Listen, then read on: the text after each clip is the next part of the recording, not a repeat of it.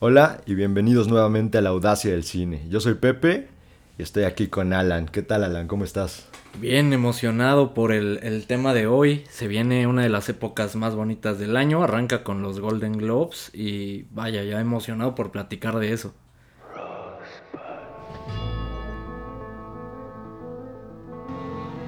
You'll always have Paris. Well, a boy's best friend is his mother. I'm gonna make him an offer he can't refuse. Yippee-ki-yay, motherfucker. I am your father. Here's Johnny!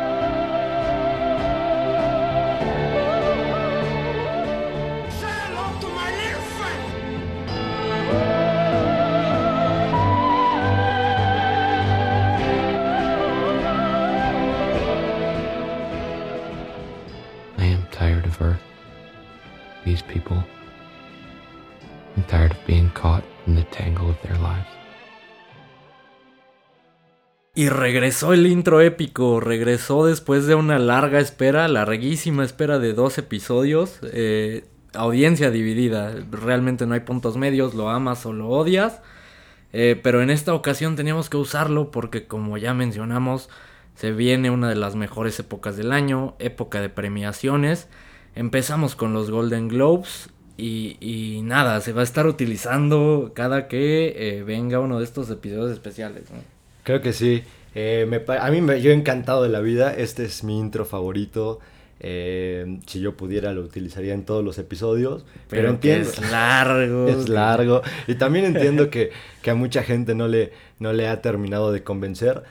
Diferente al hecho de que le guste, porque nos han comentado que a todos les gusta, pero a algunos se les hace largo. Sí, correcto.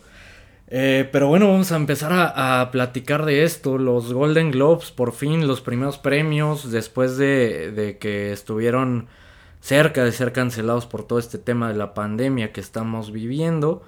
Eh, sin embargo, sí se van a realizar pospuestos. Normalmente son eh, en enero, inicios de enero, mediados de enero. En esta ocasión se postergó hasta finales del mes de febrero puntualmente el domingo 28, incluso pueden verlo por TNT, que siempre está transmitiendo todas las premiaciones, ¿no? Eh, hablamos de un circuito de premios porque son los, los primeros de, digamos, los cinco más importantes. Seis si consideramos los Spirit Awards, que son eh, una premiación de películas independientes. Pero eh, bueno, vamos a mencionar muy rápido estos premios a los que nos referimos. Los Golden Globes, eh, que es el, centro de nuestra atención el día de hoy en este episodio. Los BAFTA, que vendrían a ser como los premios Oscar, pero de Gran Bretaña. Los Critics' Choice Awards, los Screen Actors Guild. Para cerrar finalmente con el Super Bowl de los premios, que son los premios de la Academia, los Oscar. Así es, como bien mencionas, es el inicio de este circuito, el inicio de esta época tan linda para, para el cine, porque es cuando por fin se se premia toda aquella película, todo aquel gran mérito que tuvieron al realizar cualquier filmación. Que al final no siempre ganan las mejores, ¿no? Pero bueno, también es parte de lo, de lo bonito, hacer corajes con las películas que ganaron, las que se quedaron olvidadas, las que ni siquiera recibieron nominación todas esas grandes injusticias, pero bueno, es parte del sabor, ¿no? De toda, de toda esta época. Así es, como bien mencionas, ¿no? Hay, hay premiaciones que se han visto manchadas por grandes robos. Habrá, habrá que hacer un episodio de eso, grandes robos de, Me gusta. las premiaciones. Eh, de momento vamos a entrarle a, los Golden Globes. ¿Qué son los Golden Globes? Los Golden Globes son estos premios eh, que se encargan de reconocer tanto las mejores películas como las mejores series, que es, una de, las de los diferenciadores con algunos de los demás premios. Se puede decir que son los menos relevantes y los que menos influyen para los Oscar. En mi opinión, los Critics' Choice y los Screen Actors Guild te dan como indicios más cercanos de lo que va a pasar realmente en los premios de la Academia. Los Golden Globes vendrían a ser unos premios un poco menos serios, incluso eh, incluyendo o separando sus categorías por películas de drama y películas de comedia. Eso te habla un poco de, de que no son tan serios, ¿no? Como algunos de los otros. Así es, como, como bien mencionas, ¿no? La falta de, no falta de seriedad, más bien lo divertido que eran, lo relajados que eran como premiación, era parte de su encanto. Creo que un poco conforme han avanzado los años, eh, han dejado de, de, ser tan divertidos o de tomarse tan a la ligera, que era uno de sus principales atractivos o virtudes. Ahora sí tenemos ahí el, el, problema de que ya se toman demasiado en serio y, pero aún así, sobre todo, nos han regalado algunos momentos, eh, sobre todo en la cuestión de crítica, ¿no? Cuando, cuando hay algún acontecimiento, algún actor involucrado, no sé si te acuerdas cuando James Franco estuvo involucrado en algún tema ahí de, de, de, abuso, si mal no recuerdo, sí. este, fue muy criticado justo en, en, unos Golden Globes. Sí, correcto. Creo que más polémico que nada, ¿no? Evidenciado. Pero, evidenciado y polémico.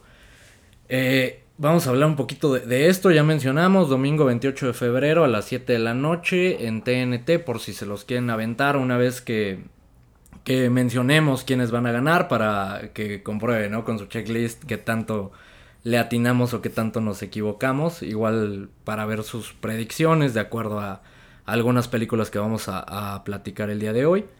Eh, de entrada va a ser una ceremonia diferente y de hecho hasta el día de hoy no han confirmado eh, si habrá gente dentro de la ceremonia, al parecer habrá poca gente, no se sabe cuánta, pero la mayoría se estará llevando a cabo vía entrevistas remotas, vía, claro. vía Zoom, eh, se estará manejando de esa manera. Va a estar conducido por Amy Poehler y Tina Fey, dos chicas muy divertidas, ¿no? Que ya han, han estado conduciendo ceremonias, entonces eh, creo que tienen la experiencia, lo van a hacer divertido a pesar de que de que sea diferente y que falte esa presencia de la gente, ¿no? Así es, que como bien dices, recurrieron a estas mujeres porque aparentemente este, son las que mayor rating les han dado en algún tipo de premiación previa, eh, justo por lo que mencionas, lo divertidas que son.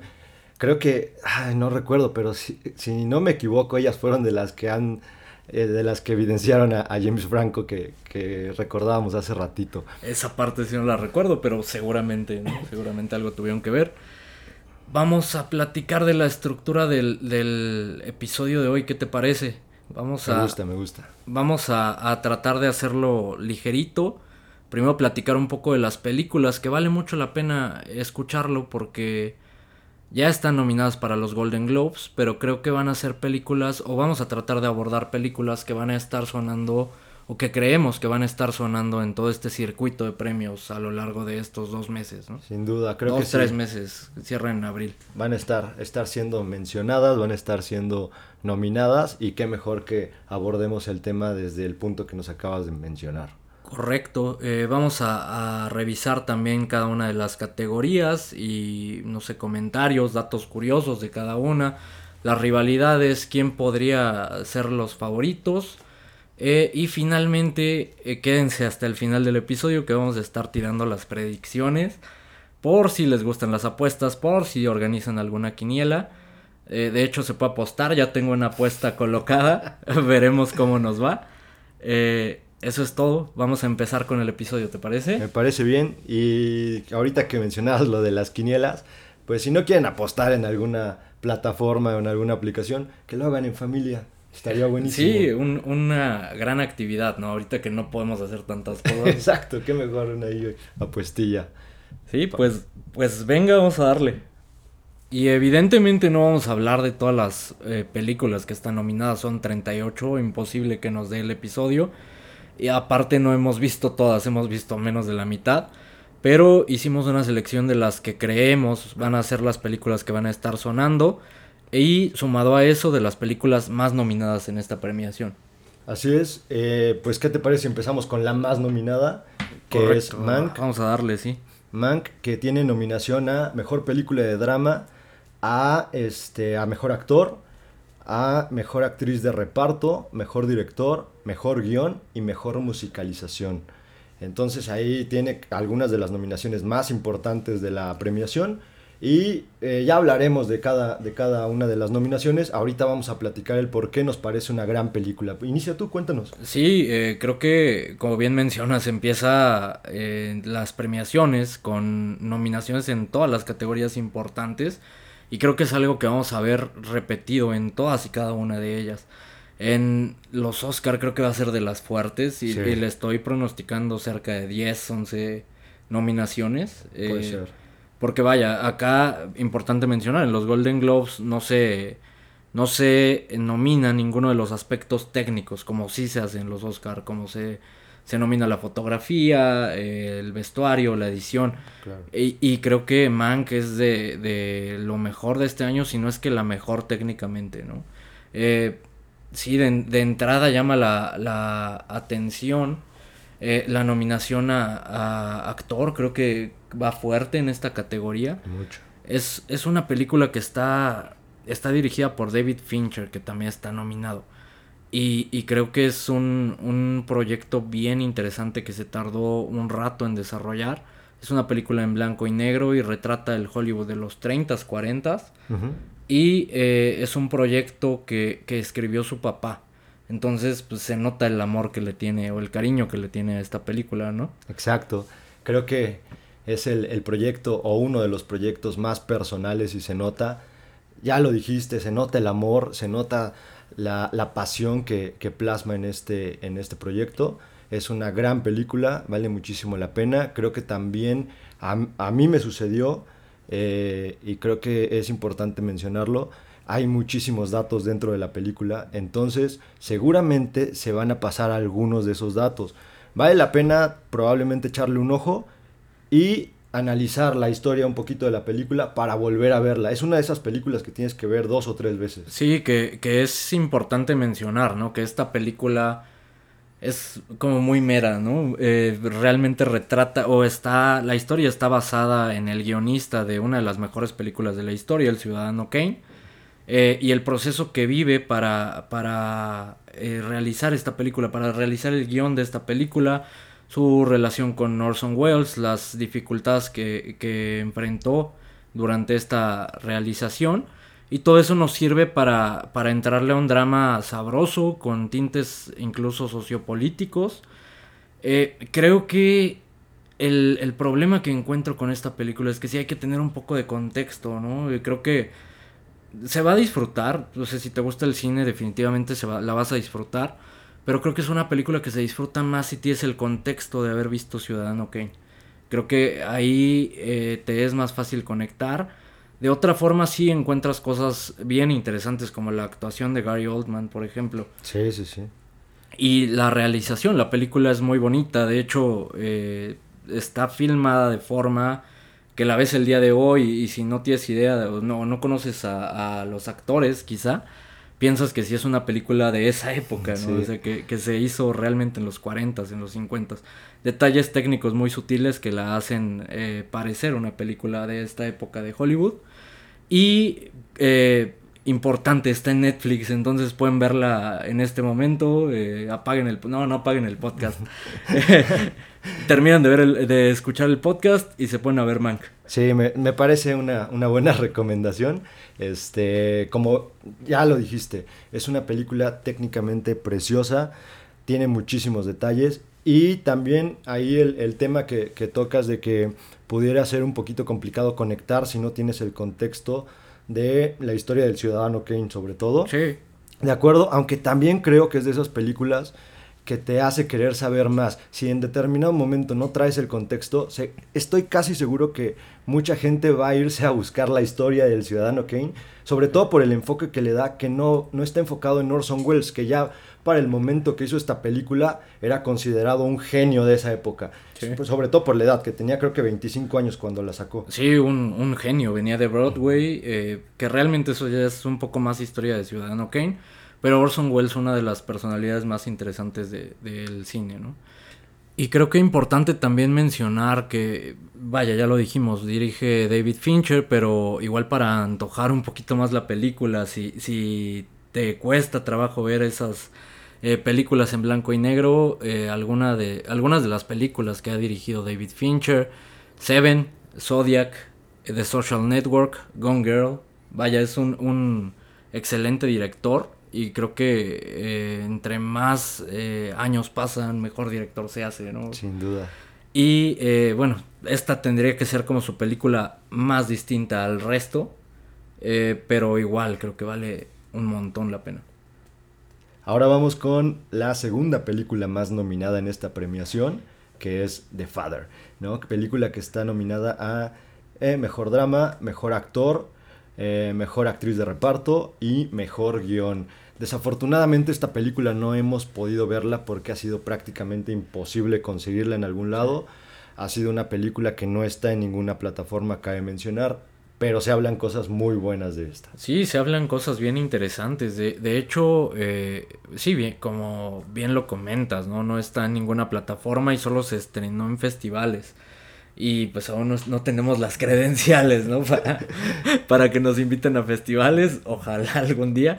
Eh, de momento, pues sí, no, no se ha podido ver, pero creo que, o al menos eh, en cuanto a los comentarios que he escuchado, eh, de las mejores actuaciones, y no es que la mejor de Anthony Hopkins.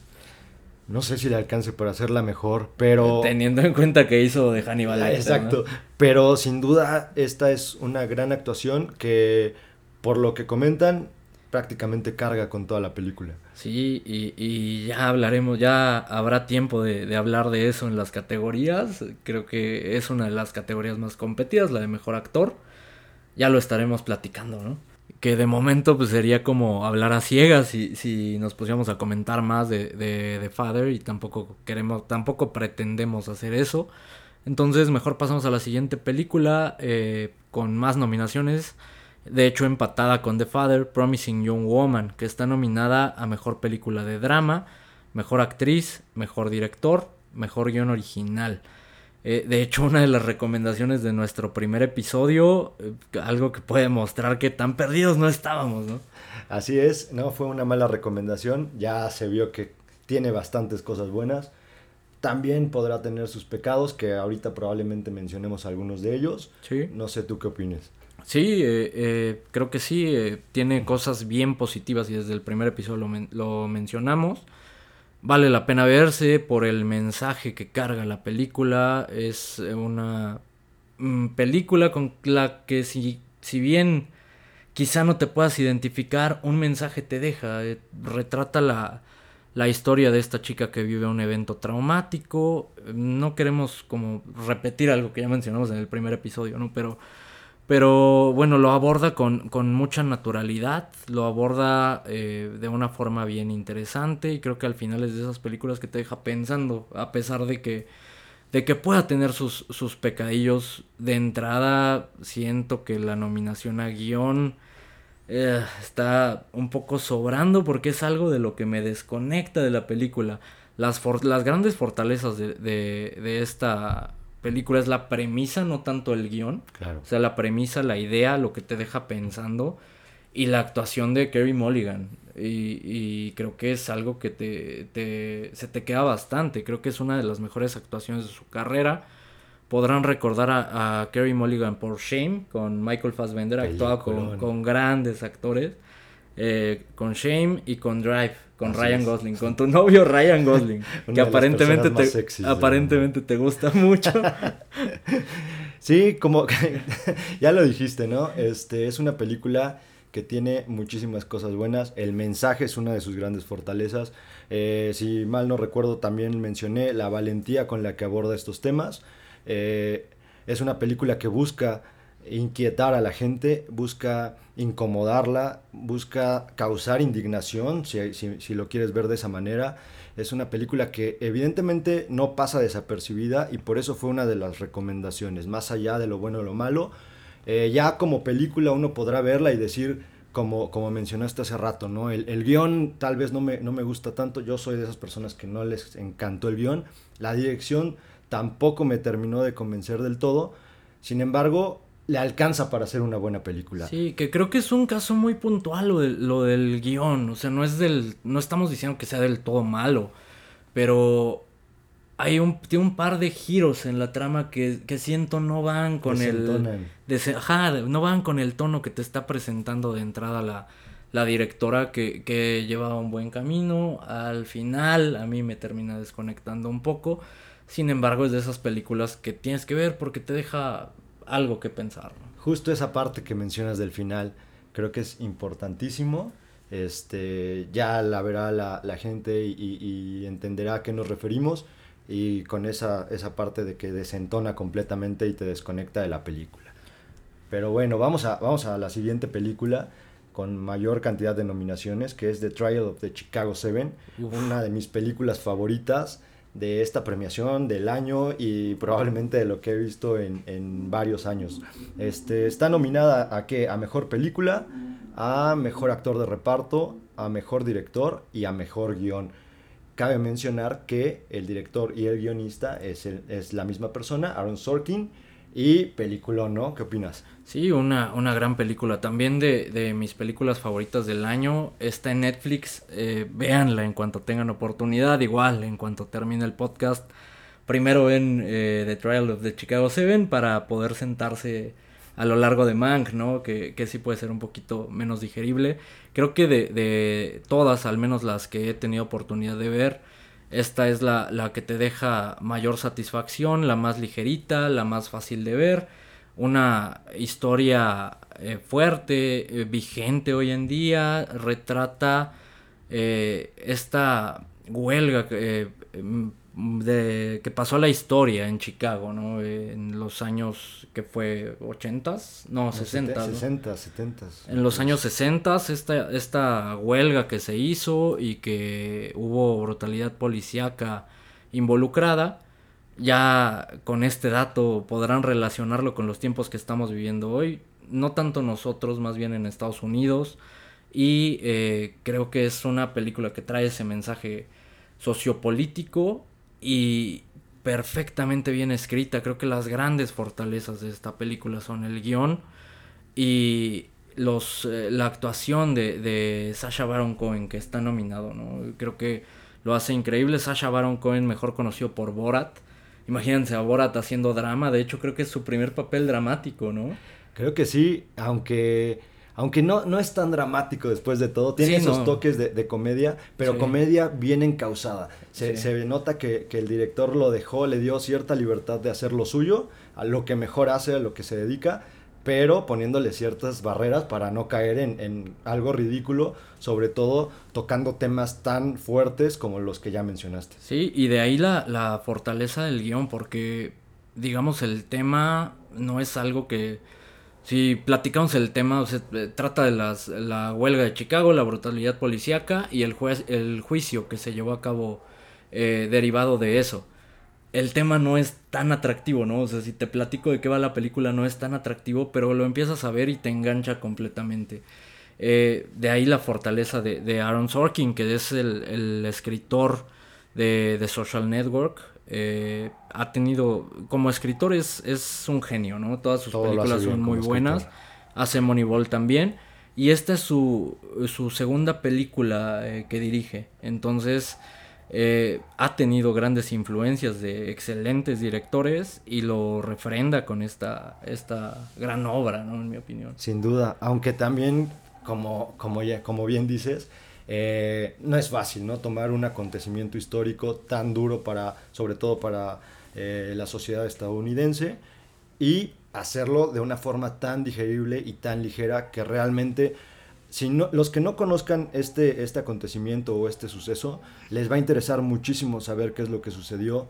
Em, la forma en cómo el racismo que toca también es otro, otro punto a seguir de este, de este guion, ya que no, no trata de victimizar tampoco a, a, estas personas que han sufrido racismo durante gran parte de, de la historia de la humanidad, sino más bien te deja ahí nada más los destellos para que cada uno cree conciencia, cada uno de forma introspectiva se dé cuenta de las cosas que han vivido estas personas a lo largo de su vida, ¿no? Y esto sin ser una película, a pesar de tener tonos políticos, no sé, no la siento tan inclinada a, algún lado, ¿no?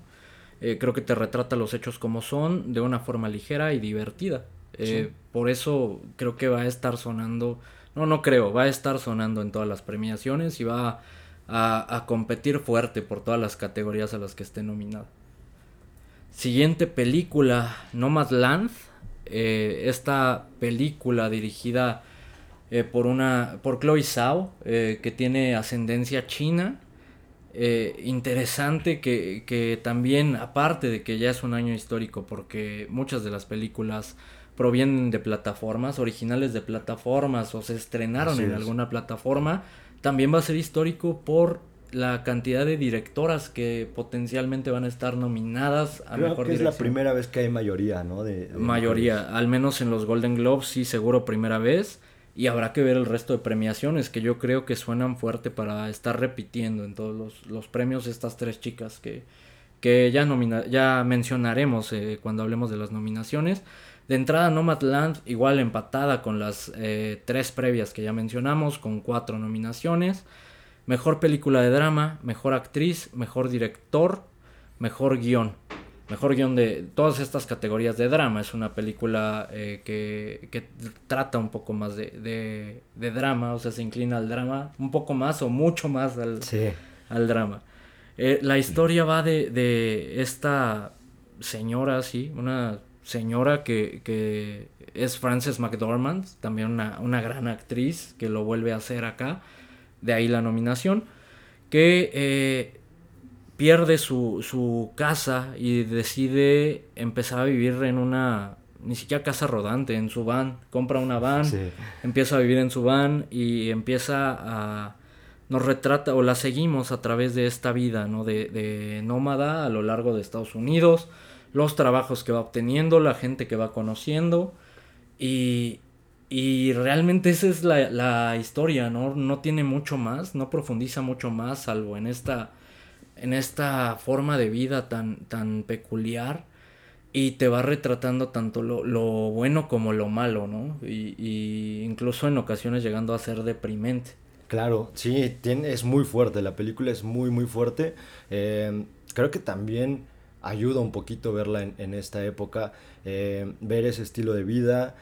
Ahora, también la forma en cómo plasman ese estilo de vida no es una forma que victimiza o vulnera a ese tipo de, personas que, les gusta vivir así. Solamente te muestran cómo viven, te muestran obviamente las, las carencias que pueden llegar a tener, porque no es un estilo de vida fácil, no es una filosofía fácil, sin embargo también te muestra que, que, si deciden vivir de esa manera, es porque son felices viviendo así. Entonces, esa creo que es una de las cosas que más me gustaron de esta película. Habrá que, mencionar más profundamente el hecho de, cómo se hizo, que creo que es una, una mención que merece ser este, apartada del resto. Eh, de entrada, el, el hecho de que esta, esta actriz lo hizo con el famoso, como le conocen, de eh, método, ¿no?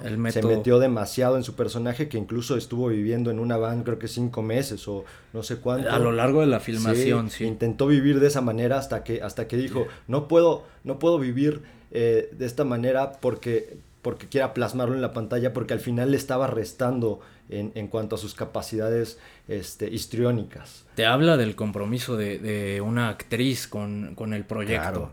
Y, y, también interesantes las decisiones que toma la, la directora. Lo, lo, graba en 30 cuadros por segundo, eh, traduciendo un poco eso. De, se ve como un documental, tiene toda esa, esa vibra de documental, no se ve tanto como las películas que estamos acostumbrados sino más bien como un documental para precisamente hacerlo más real, ¿no? Exacto. Eh, y creo que sí, tiene todos estos toques de realidad, incluso con la gente que va conociendo, también ese, ese dato curioso, la, la gente que va conociendo es gente que realmente vive así, eh, no sé, es, es, gente que la directora encontró, conoció y quiso poner en su película y quiso eh, ponerlos ahí porque las los diálogos que tiene con, la protagonista pues van a ser más naturales porque es realmente gente que, que experimenta esto día a día. Así es.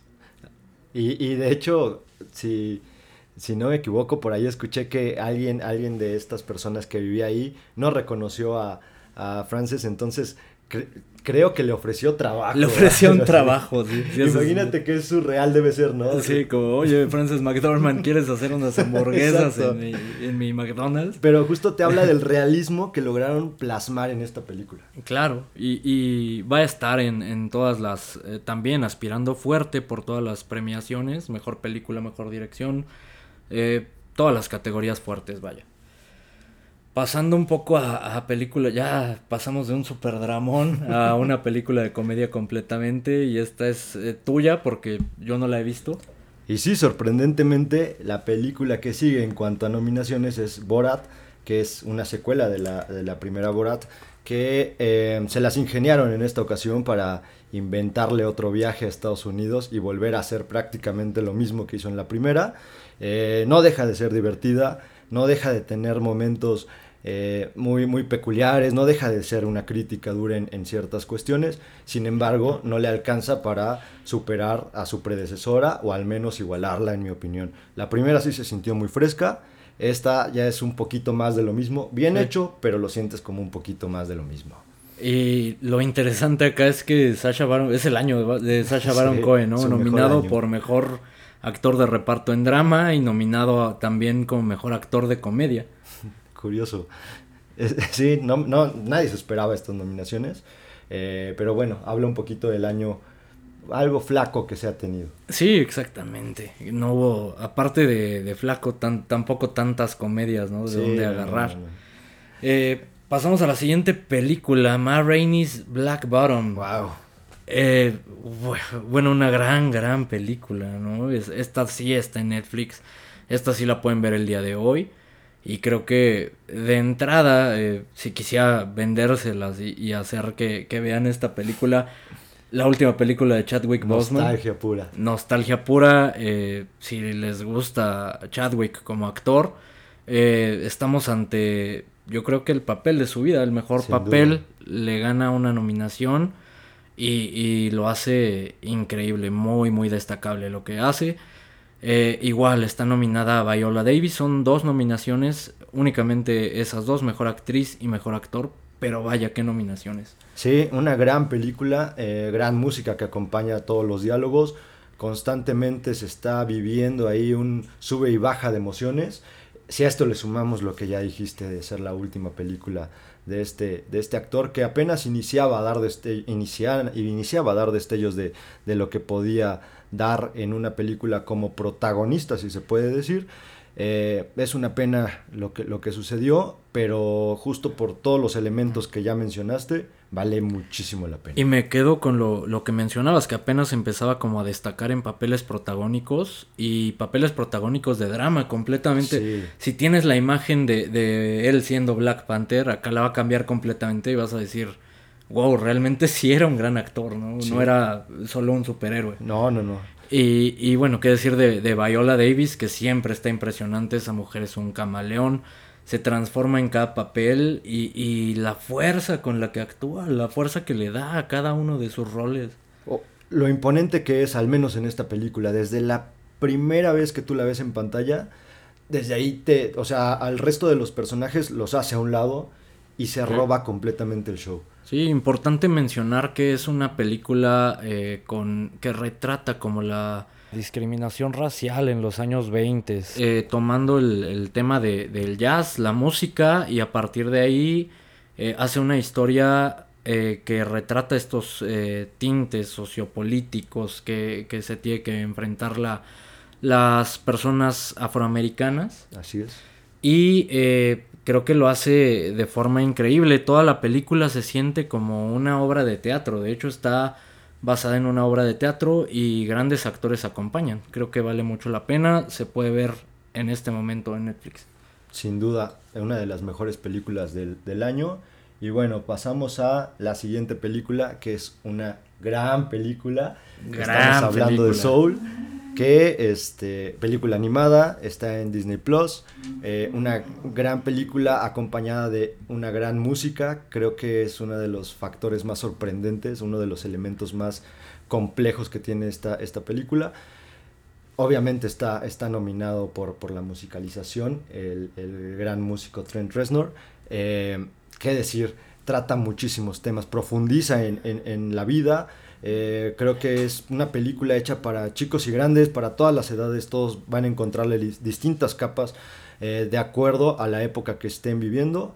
Vale muchísimo la pena. ¿Tú qué opinas? Como todo lo que hace Pixar, ya encontró como esa fórmula y está dirigida por uno de los hombres fuertes de, Pixar. Incluso, el, eh, si me apuras, el, hombre más fuerte de, de Pixar, Pick Doctor checa algunas de sus obras. Eh, empieza, uno de sus primeros trabajos como director es Monster Inc., después hace Up, después hace Intensamente, que, que va un poco creo que Soul va un poco de la línea, ¿no? De intensamente o como de este de esta forma de escribir de, de tomar algo eh, real, algo humano y convertirlo en, en una animación y darle como esa o escribirlo de forma tan inteligente que un niño lo pueda entender y pasarse la bomba y, y un adulto encontrar cosas que, que te identifican, ¿no? En este caso una película bien existencialista. Sí, que claro, como, como mencionamos, ¿no? Profundiza en, en muchísimos de estos temas. Eh, a mí me encantó, creo que ha sido del gusto de todas las personas. Aquí sí no tenemos audiencia dividida, porque como, como... creo que es una película que a todos les encantó. Como, como te decía, ¿no? Este, no importa la edad que tengas, la vas a disfrutar porque vas a encontrar cosas distintas de acuerdo a la época que vivas o de acuerdo al momento que estés viviendo. Entonces, vale la pena esta, sin duda. Sí, finalmente, eh, terminando con, con, Soul, vamos a, mencionar muy rápido algunas de las otras películas que nos saltan y, y también que ya mencionamos en los primeros episodios, ¿no? Y están obteniendo nominaciones. Palm Springs, eh, la mencionamos en el episodio anterior de San Valentín. Esta comedia ácida está nominada a dos categorías. Mejor eh, película musical o comedia y mejor actor, Andy Samberg, que te habla de lo divertida que es. Claro, la siguiente es Pieces of a Woman, que está nominada por mejor actriz, como mencionabas en el primer episodio, si no me equivoco. Sí, de gran actuación de esta, de esta mujer. Gran película y, y gran actuación de Vanessa Kirby. Creo que de las actuaciones fuertes de este año, sin embargo, se las va está muy competida la, categoría, se las va a ver complicadas para tratar de robarse ahí algún premio. The Pieces of a, of a Woman me sorprende que no esté nominada a más categorías. Yo hubiera incluido por ahí quizá guion, eh, quizá dirección. Creo que al director le, le, pudo haber alcanzado por alguna de las, de las cosas que ya platicamos en el primer episodio, la forma en la que la realizó. Eh, pero bueno, en este caso está nominada solo Vanessa Kirby como mejor actriz. Siguiente película, también una de las que mencionamos en el primer episodio, eh, mejor película extranjera, Another Round de Dinamarca. Buena película, está eh, pues peleando, creo que tiene alguna posibilidad. Matt Mikkelsen lo hace bien, creo que está, tiene chances ¿no? de, competir. Sí, una película bastante divertida, ya lo dijimos. Eh, tiene también bastantes temas por ahí, unas, algunas capas medias ocultas o, eh, algunos temas que no profundiza eh, de manera tan dramática, sino que de un toque divertido. es una película con la cual vas a pasar un rato bastante bueno. Y la siguiente película que también está este, nominada a Mejor Actor, es Sound of Metal. Sin embargo, también como mencionaste con Pieces of a Woman, sorprende que no tenga más nominaciones. Sí, incluso, mm, no sé, digo, no, no me voy a enojar por, por este tema, ¿no? Pero creo que sí merecía más consideración. No sé si, digo, es la ópera prima de, de el director, de Darius Marder. No sé si, si esto afecta quizá a que no sea ni considerado, quizá necesita pues pagar como un derecho de suelo para empezar a ser considerado como, como un director real. Creo que eh, eh, siento que en, la, en los premios de la academia, en los Oscar, puede estar nominada ahí algunas eh, categorías de, de estas más técnicas como edición de sonido. De entrada en los Golden Globes no se premia eso. Entonces solo va como mejor actor. Creo que pudo haber eh, peleado también por ahí guion. Si me apuras, yo sacaba Pieces, eh, Promising Young Woman y metía el guion de Sound of Metal. Sí, pero, yo también lo hubiera hecho. Pero bueno. Y finalmente, y no por. Bueno, queremos mencionarla porque es uno de nuestros directores favoritos, Christopher Nolan, que en este caso solo entra a la nominación por mejor score. Y sí, creo que de, de, sus, salvo tu mejor opinión, creo que de, de, todos sus trabajos esta vendría a ser la más flojita, sí uno de sus proyectos más personales, visualmente increíble, creo que va a competir por eh, premios en los aspectos más técnicos en, en, los premios de la academia. De momento para estas eh, nominaciones solo le alcanza para mejor score, que vendría a ser eh, mejor musicalización. Así es.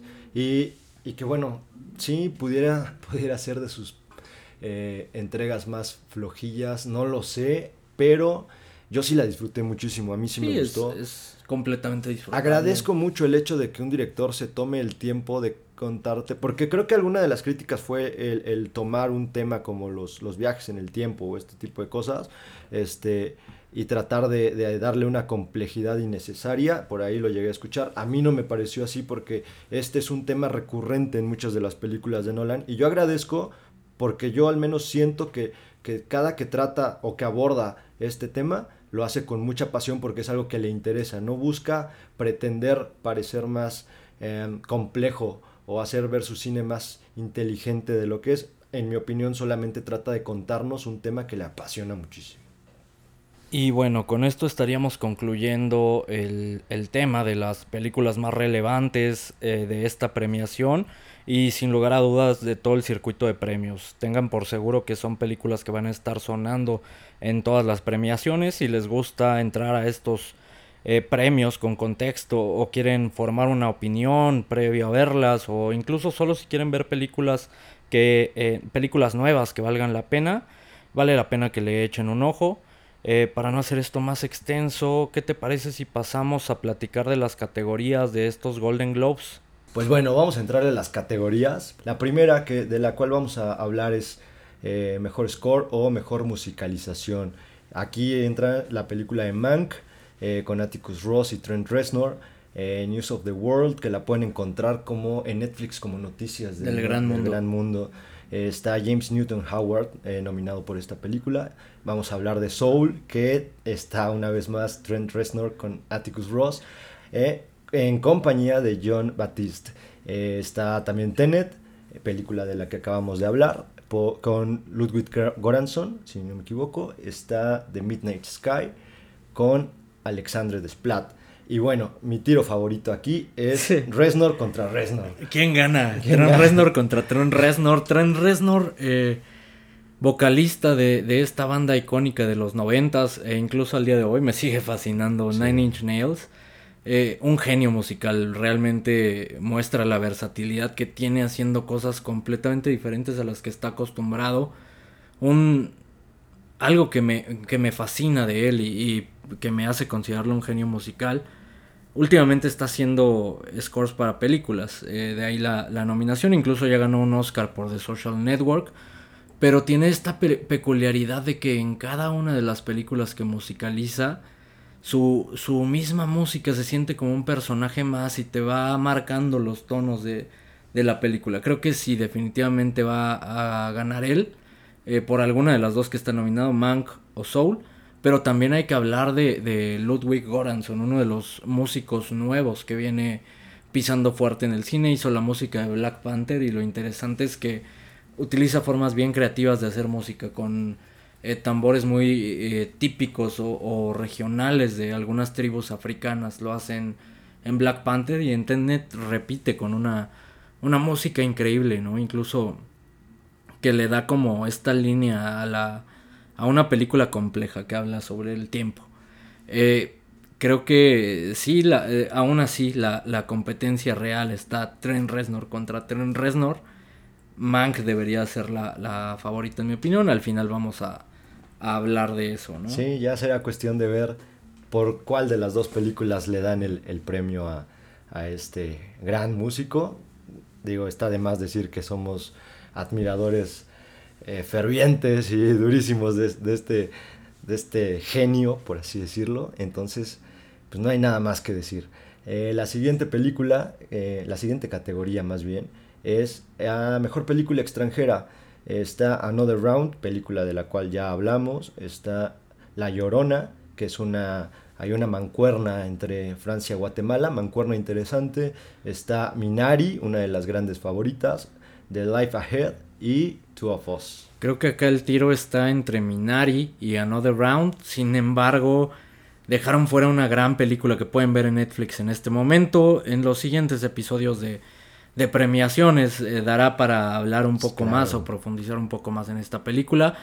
Pero no pierdan el tiempo, véanla en este momento de Hader, película polaca que es una, una, no sé si tuviera que describirlo en pocas palabras, es como si House of Cards, la serie de Netflix, eh, tuviera un hijo con Nightcrawler y a este hijo lo educara The Social Network, ¿no? Mark Zuckerberg en The Social Network de David Fincher. Sin duda, una gran película, fue de mis favoritas del, del año, en general no solamente película extranjera, fue de mis películas que más disfruté y me duele muchísimo que no haya sido tomada en cuenta para la categoría de película extranjera. Que no es tanto que no la hayan tomado en cuenta, más bien Polonia no decidió mandar la mejor película que se hizo en su país, no la mandaron para, para ser considerada y, creo que es un error eh, tremendo de Polonia. Tenía eh, el premio, en mi opinión. sí, tenían todo para ganar y lo echaron a perder durísimo. Y... Pasemos a la siguiente categoría Mejor Película Animada, que ya tocamos un poco ese tema, pero las nominadas en este caso son Onward, Over the Moon, Soul, The Croods, la secuela de la, película que salió hace unos años, y Wolf Walkers. Creo que acá la competencia, si se le puede llamar así, eh, está entre Soul y Wolf Walkers. Sí, aparente competencia, pero creo que... Hay una clara favorita. se está inclinado hacia una película sin duda, ¿no? Y la siguiente eh, categoría es mejor guion.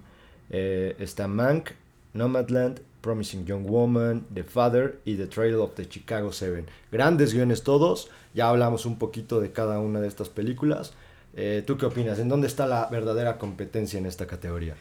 Creo que la verdadera competencia acá está entre Mank y The Trial of the Chicago Seven. Eh, the Trial of the Chicago Seven ya hablamos de eso. Aaron Sorkin, un genio escribiendo, eh, repite, eh, constantemente está nominado a, varios premios como, como escritor. Caso curioso, de hecho estuvo nominado y si no mal recuerdo ganó un premio de la Academia por su guion en The Social Network, película que dirige David Fincher cuyo papá escribió el guion de Mank. Entonces, digamos, eso es uno de los eh, duelos con, con morbo, se puede decir. Sí, sí, claro. Uno de los duelos con morbo porque está compitiendo, digamos, el, alumno contra el, maestro. Así es. Así que para los que no les, no les tenían interés a esta categoría, ya después de este dato que nos acabas de dar, creo que todos queremos saber quién gana, ¿no? Sí, interesante. Y más interesante porque no conforme de estar compitiendo en esta categoría de mejor guion, compiten también en mejor director, que en mi opinión, y vamos a mencionar primero las eh, nominadas, Mank, David Fincher, Nomadland, dirigida por Chloe Zhao, One Night in Miami, dirigida por Regina King, eh, su debut, su ópera prima, Promising Young Woman, dirigida por Emerald Fennell, y The Trial of the Chicago Seven, dirigida por Aaron Sorkin. Creo que, eh, no sé, creo que es la categoría más interesante de la noche. Porque primero vuelven a competir David Fincher contra Aaron Sorkin, alumno contra maestro. Se repite ese tiro. Vamos a ver de qué está hecho Aaron Sorkin. Y en una de esas no gana ninguno de los dos porque están nominadas y haciendo historia, ya lo mencionábamos eh, hace un momento tres chicas, Chloe Zhao, Regina King, Emerald Fennel. Directoras relativamente nuevas o algunas debutando, incluso óperas primas. Creo que eh, hay una competencia bien pareja acá. ¿Qué opinas? No sé si es la primera vez en la que hay mayoría de... es la primera vez, sí, definitivamente es la primera y, vez. Y wow, porque sí hay, o sea, sí se nota que hay un, merecimiento. Eh, no se sacaron de la manga ahí las nominaciones evidentemente grandes películas, grandes directoras, merecidísimo. Por ahí se puede estar colando, como, como ya mencionaste, se puede estar colando Nomadland eh, como la, la, gran ganadora de, de, esa premiación. Entonces habrá que ver, se presta muchísimo para, para hablar de esto. Y si me apuras, creo que sí hay una que, que yo cuestionaría un poco, Emerald Fennel. Yo metería a Darius Marder, eh, creo que... Sin duda, sí, sí, creo, pero bueno, eh, son, son quejas, ya nos quejaremos en el episodio posterior a los Golden Globes. Sí, el siguiente episodio es para quejarnos amargamente de los globos. Quejarnos, llorar, eh, frustrarnos. Eh, por lo pronto vamos a pasar a la siguiente categoría, mejor actor de reparto. eh, vamos a mencionarlos. Judas and the Black Messiah es la película y Daniel Kaluuya, este actor que estuvo nominado incluso a un Oscar por Get Out. Eh, Bill Murray está nominado por On the Rocks. Leslie Odom Jr. está nominado por One Night in Miami. Jared Leto otra vez nominación por The Little Things, esta película que salió recientemente con Denzel Washington y con Rami Malek. Y finalmente Sasha Baron Cohen con The Trial of the Chicago Seven. Creo que también es una de las categorías mm, disputadas. Podría ser ahí la, pelea entre Daniel Kaluuya y Sasha Baron Cohen. No sé si tengas alguna otra opinión. No, me parece que, ahí está el ganador entre esos dos. Y bueno, la siguiente categoría es actriz de reparto. Y la primera nominada es Glenn Close por su película de Hillbilly Elegy Amanda Seyfried, mi favorita de esta categoría por Mank, Elena Sengel por News of the World, Olivia Colman por The Father, que ya mencionamos, no hemos podido ver, y Jodie Foster por The Mauritanian. Eh, eh, categoría muy disputada, grandes actuaciones, eh, sin embargo, ya mencioné mi favorita. ¿Cuál es tu, tu favorita? Eh, igual, digo, es, mi favorita Amanda Seyfried, pero creo que también, o al menos por lo que se ha escuchado, Olivia Colman podría estar compitiendo también y pues esta vez estaría repitiendo, ¿no? Como ganó el, premio de la academia, de hecho creo que por The Favorite eh, perdió todas las, las categorías y todos los premios, perdón, todas las premiaciones y terminó ganando el importante, el premio de la academia. Entonces no dudo que pudiera volverlo a hacer. Vamos a pasar a la siguiente categoría, mejor actor. Eh, Chadwick Boseman por Ma Rainey, ya lo mencionábamos, una gran actuación. Gary Oldman por Mank, Riz Ahmed por Sound of Metal, Anthony Hopkins por The Father, Tahar Rahim por The Mauritanian. Creo que también es de las, de las categorías más competidas en cuanto a calidad de actuaciones, creo que todos, eh, al menos los primeros cuatro mencionados, están al mismo nivel y no pasaría nada si se lo dan a cualquiera de esos cuatro. Sin embargo, sí creo que se va a inclinar la balanza un poquito ahí. Hay un dato curioso de, de Gary Oldman. Es la primera vez que trabaja con David Fincher. Y curiosamente compartieron a la misma esposa en algún momento. Wow. Compartieron a la misma esposa y, eh, ahora ex esposa de ambos, pero se, hicieron amigos ahí en, eh, pues no sé, en la, en la vida a partir de, terminar con esta mujer.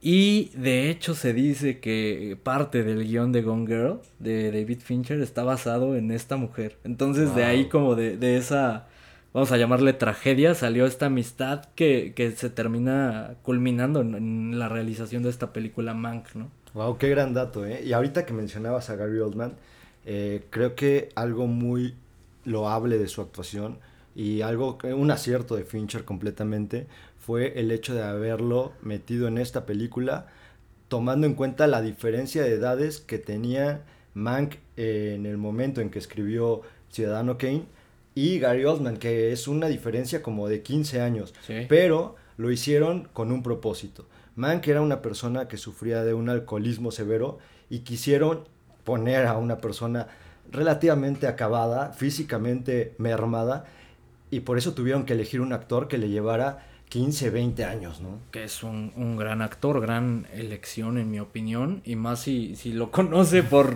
haber compartido con su esposa.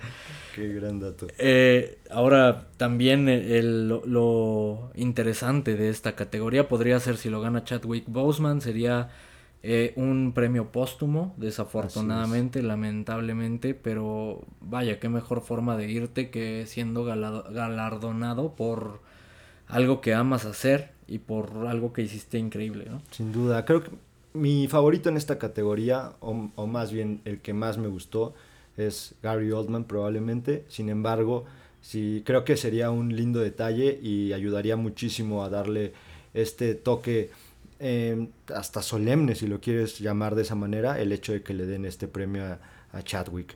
Merecidísimo, no hay problema si se lo dan y un gran, sería un gran momento para la premiación. Ahora vamos a pasar a la siguiente categoría que es Mejor Actriz. Mejor Actriz, competidísima también. Está Viola Davis por Mar Rainey's Black Bottom, Frances McDormand por Nomadland, Vanessa Kirby por Pieces of a Woman, Carrie Mulligan por Promising Young Woman y Andra Day por The United States contra Bailey Holiday. Que mismo caso que la categoría de actor, creo que las primeras cuatro que mencionaste eh, son favoritas y, a mí no me importaría que se lo dieran a, ninguna de, ellas, pero creo que sí hay dos favoritas, dos que destacan del resto. Eh, ahorita al final vamos a mencionar quién en nuestra opinión va a ganar. Eh, y finalmente ya para, para terminar, eh, recordarnos, estamos enfocando en los que consideramos más importantes, las premiaciones enfocadas al drama, no tanto a la, a la comedia, que incluso son de las películas que menos vimos este año. Entonces tampoco hablaríamos con tanta sustancia como sí podemos hacerlo de estas películas de drama. Mejor película, Mank, Nomadland, Promising Young Woman, The Father, The Trial of the Chicago Seven. Son películas buenísimas, todas súper recomendables. Y no sé, en mi opinión, si hay una que tengo muy favorita, pero no sé cuál podría ganar. Vamos a pasar a, a eso, a las eh, predicciones. Venga lo bueno, ¿no? Me gusta, me gusta. Vamos a hacer nuestra pequeña quinielita local. Ok, mejor score. ¿Quién gana? Eh, digo, aquí está, está claro para los dos. Va a ganar Reznor. Ahora, ¿por qué película? Yo se lo daría por Soul. Yo se lo doy por Mank. Ok, me parece bien. Ahí ya tenemos la, primera, este, la primera contra. A ver, a ver quién gana. Eh, película extranjera. En mi opinión va a ganar Minari completamente. Estoy de acuerdo. Eh, vámonos a película animada. No tenemos nada que discutir. Nada que discutir. Va a ganar Over the... No, no es cierto. va a ganar Soul. Ah, no, clarísima. Soul clarísima, va a arrasar Pixar otra vez, va a arrasar todas las premiaciones, va a volver a ganar. Ok. Ahora pasamos a mejor guion. ¿A quién se lo dabas? Esta es una de las que tengo dudas todavía. Creo que creo que lo puede ganar tanto The Trial of the Chicago 7 o Nomadland. Creo que está ahí. Ah, siento que se van a inclinar por The Trial of the Chicago 7. También lo creo, justo por lo que ya mencionamos. Entonces, híjole, sí, me parece que sí se lo van a dar a, The Trial. ¿Puedo cambiarla? Quiero cambiarla. Quiero cambiarla a Nomadland. Me parece bien. Tú vas con Nomadland, yo voy con The Trial. Perfecto. Vámonos a Mejor Director. Ahí a quién se lo das. Mejor Director. A pesar de que a mí me gusta más el trabajo de, David Fincher. Creo que es una dirección muy completa. Es de los mejores trabajos que ha hecho, si no el mejor. Tanto por el hecho de que es un proyecto muy personal, como algunos datos eh, curiosos de esta película. Se menciona que una escena, la que es como la escena, la mejor escena de la película, si la ven van a detectar al instante cuál es, se grabó más de 100 veces. Entonces eso habla de la dedicación que le puso a este proyecto. Me gusta mucho David Fincher, sin embargo creo que Chloe Zhao lo puede ganar. Incluso Regina King podría robarlo. Eh, voy a inclinarme por Chloe Zhao. Debería ganar en mi opinión David Fincher, pero va a ganar Chloe Zhao. Así es, si dependiera de mí, igual se lo doy a Fincher. Sin embargo, eh, incluso suena fuertísimo Chloe Zhao. Creo que no, no va a haber ahí mayor este. Incluso lo de, lo de Regina no creo que lo gane creo que va muy cantado para Chloe. Puede ser la sorpresa, porque sabes, tengo esa sensación, y no, no es sensación, o sea, pasa. En ocasiones la gente que vota estas películas como que va repartiendo estos premios para al final dar el, el, premio bueno, digamos, en, en la, los premios de la academia, en los Oscar. Entonces puede ser que vayan repartiendo como, mira, Regina King hiciste un gran trabajo, te voy a dar dirección eh, de Golden Globe para que ya tengas como ahí tu, consolación, algo como lo que hicieron con, con Sylvester Stallone en, en, Creed, que lo nominaron, le dieron el Golden Globe eh, como mejor actor de reparto y no volvió a ganar ningún otro premio. Así es, no creo realmente que este sea el caso, habrá que ver qué sucede en la premiación. Sí, Chloe Zhao. Sí, igual. Vámonos a mejor actor de reparto. ¿Con quién vas? Yo voy con Daniel Kaluuya. Yo voy En este caso sí, creo que con Daniel Kaluuya también, creo que a Sasha Baron Cohen le, le pueden dar mejor actor de comedia y estarían dando a Daniel Kaluuya como mejor actor de reparto, sí. Creo que ya sí. arriesgate algo, estás diciendo las mismas que yo en todas. Claro que no, tú eres el que no se arriesga, estás diciendo que Regina King y nada más lo dejas ahí al aire, Para- pero no para te poder- comprometes. para Hay que poder- comprometerse con lo que uno cree. Para poder adjudicarme la gloria, ¿no? Al final, eso, como, com- ah, compro- ¿se acuerdan que lo mencioné? Lo mencioné, pero no me comprometí y aposté por ella. Venga, comprométete. Siguiente categoría, mejor actriz de reparto. Eh, ya platicamos un poquito ahorita que lo mencionábamos, pero ¿con quién vas? Con Amanda, desde que di las, las nominadas dije que era mi favorita y voy con ella. Te quedas con Amanda, yo me voy a quedar con Olivia Colman acá. Hecho, me parece bien. Ahí Para está, tener ya algo en contra, ¿no? O sea, Para que haya riesgo. Eh, mejor actor. Ahí yo me voy con Gary Oldman. Mm, Sé que probablemente se lo den a Chadwick. No tengo problema, me gustaría mucho ver eso. Pero mi corazón está con Gary Oldman. Sí, yo me voy con la, con la lógica. Si me preguntas, eh, no sé, me, me encariñé mucho con la, la actuación de Riz Ahmed en Sound of Metal, pero creo que me voy a ir con la lógica, que también es una gran actuación. De hecho, no tendría problema con que gane alguno de los, de los tres, cuatro, si, si lo que dicen con Hopkins es tan bueno. Eh, me quedo con Chadwick. Claro, ¿ves? No te comprometes. Una vez más, no te comprometes. Tu corazón está en otro lado. Venga, ya. Comprométete, por favor. Vámonos a mejor actriz. Ahí sí está complicado, ¿no? Sí, complicado, lo mencionábamos, puede ganar cualquiera de las cuatro. En mi opinión hay dos grandes favoritas que son Viola Así Davis es. y Frances McDormand. Me voy a quedar con Viola Davis porque de verdad es impresionante lo que hace esta mujer camaleónica. Me quedo con Viola. Ok, yo ahora te voy a llevar la contra y me quedo con Frances. También por los motivos que, te, que platicábamos, este, que se fue a vivir con estas personas cinco meses, vivió en, en su van cinco Sí. meses, se metió en su personaje, las dos tienen un gran mérito, las dos tienen métodos distintos y nada más es cuestión de gustos. Merecidísimo, merecidísimo, sí. Y vámonos con la última, la última que es la de mejor película. ¿A quién le vas a dar mejor película? Si es con mi... No, creo que va a ganar, creo que va a ganar también. eh, Si se la voy a dar con el corazón, The Trial of the Chicago 7 y también creo que va a ganar. Estoy de acuerdo. eh, si tuviera que apostarle y ya fuera cuestión de, de dinero, probablemente se lo daba a Nomadland, pero mi corazón está con The Trial y me voy a quedar con The Trial porque yo sí sigo mi corazón. Que acá fue donde, donde metí esa apuesta que men- mencionaba al inicio.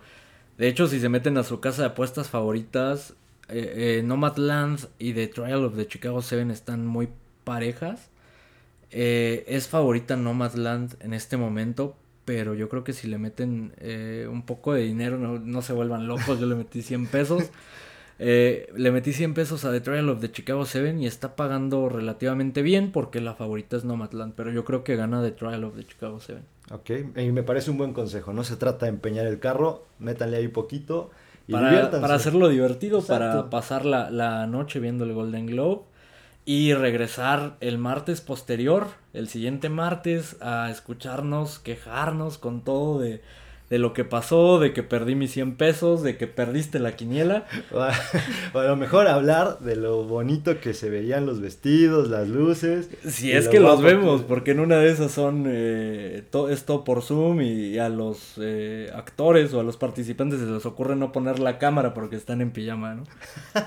Sería algo muy divertido. Creo que prefiero que pase algo así. De acuerdo, pues muchas gracias por escucharnos. eh, no se olviden de, de escucharnos nuevamente el siguiente martes para ver los resultados, qué pasó, cuáles fueron nuestras impresiones.